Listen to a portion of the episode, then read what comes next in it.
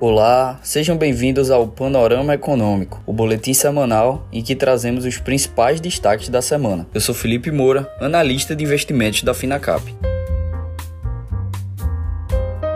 O Ibovespa interrompeu as sequências de queda e fechou a semana em território positivo. Com o plano de fundo, tivemos bolsas no exterior ainda favoráveis e expectativa por um desfecho positivo em torno da PEC dos precatórios. Com a decisão de pautar o parecer do relator Fernando Bezerra Coelho em torno da PEC dos precatórios para a próxima terça-feira na Comissão de Constituição e Justiça do Senado, o governo ganhou o que foi visto como tempo para fazer reuniões com bancadas e líderes para tentar diminuir as resistências. O ambiente de negócios também foi ajudado por declarações do presidente do Banco Central, Roberto Campos Neto, que soou menos inclinado a uma aceleração do ritmo de aperto monetário. Ao participar de evento organizado pelo Bank of America na semana, ele voltou a dizer que os preços mudaram muito mais do que o desvio fiscal representado pela PEC dos precatórios sugere. Tivemos ainda a divulgação do Índice Nacional de Preços ao Consumidor Amplo 15, o IPCA 15, que ficou no teto das expectativas de 1,17%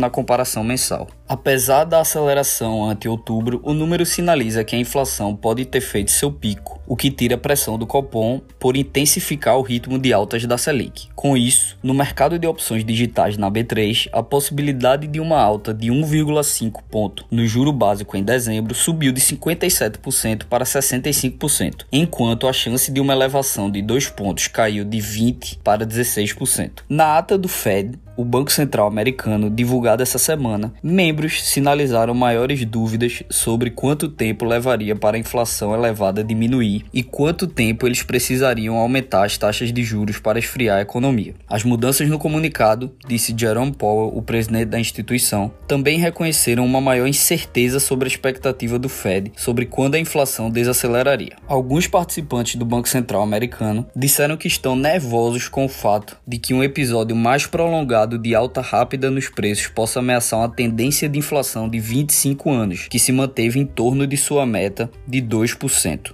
Um risco relacionado é que o padrão recente de interrupções na cadeia de suprimentos perdure até 2022 e além. Destacamos ainda o mau humor dos mercados na sexta-feira. Os preços do ouro saltaram na contramão das perdas aceleradas das bolsas na Ásia, na Europa e nos Estados Unidos, reagindo à notícia da descoberta de uma nova variante da Covid na África do Sul, com um alto nível de mutações. Análises iniciais apontam para uma maior transmissibilidade, o que reacendeu novos temores de uma reescalada na pandemia. No entanto, Vale ressaltar também o ainda baixo nível de imunização no continente africano, fato que agrava o surgimento de novas variantes da doença. Agora, em relação às empresas, o novo plano de negócios da Petrobras consolida a empresa como uma boa pagadora de dividendos. A companhia dobrou as projeções de remuneração aos acionistas em relação ao planejamento estratégico anterior e prevê distribuir de 60 a 70 bilhões de dólares entre 2022 e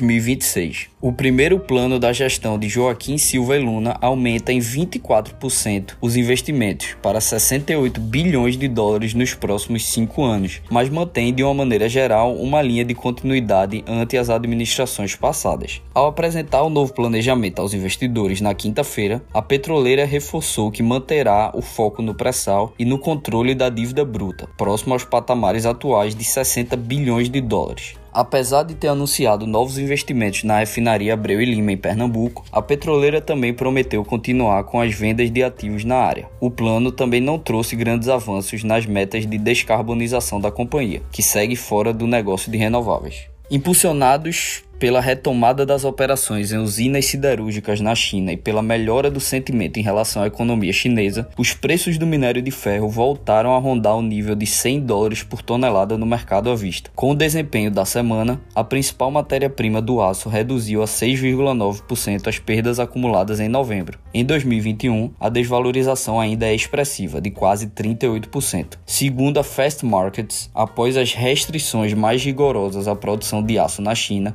muitas siderúrgicas estão em vias de retomar níveis de operação mais elevados, aquecendo a demanda por minério de ferro. A reação da commodity impulsionou a cotação da Vale, que teve alta expressiva na semana, sendo uma das principais responsáveis pelo desempenho positivo do índice. Esse foi mais um boletim Panorama Econômico. Obrigado e até a próxima semana.